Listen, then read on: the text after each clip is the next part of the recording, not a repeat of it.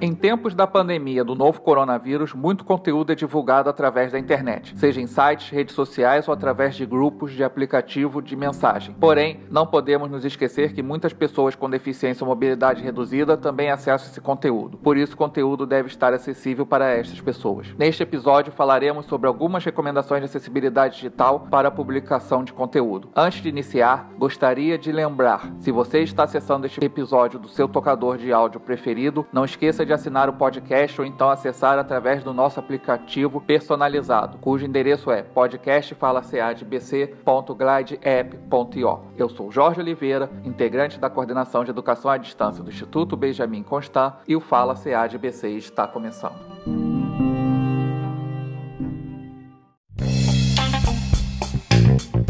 Fala CADBC. Áudio conhecimento de qualidade.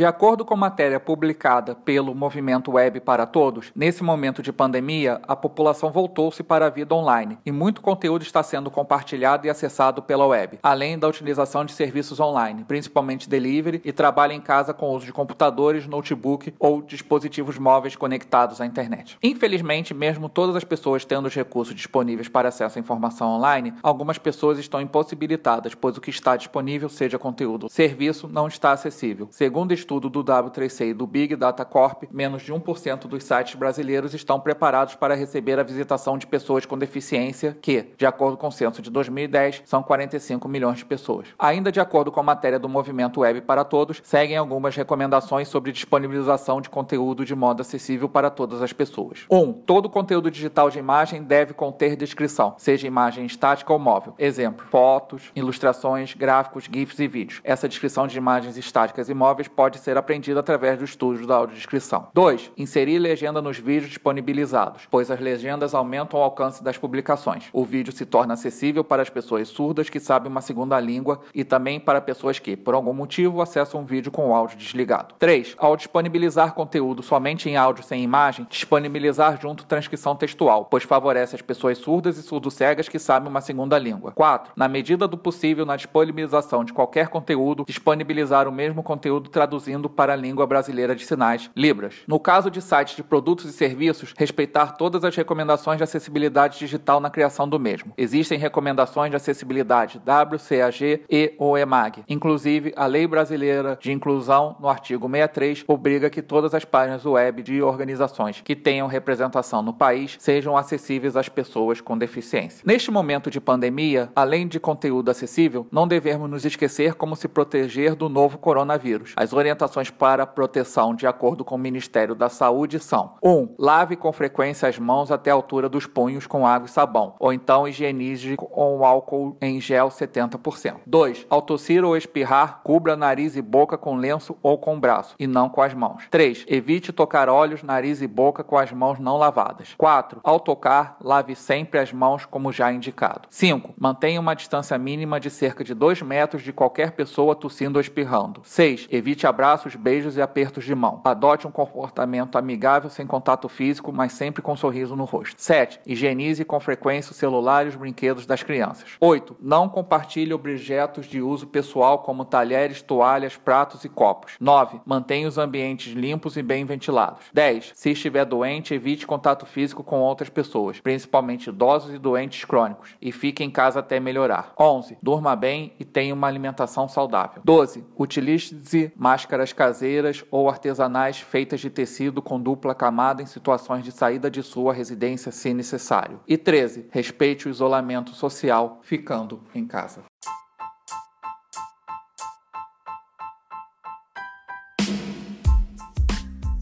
Se você quiser informações sobre os cursos e oficinas à distância da CADBC, como ementa, processo de inscrição, pré-requisitos e datas de realização, acesse nosso site ead.ibc.gov.br. Vamos nessa, um abraço acessível e tchau!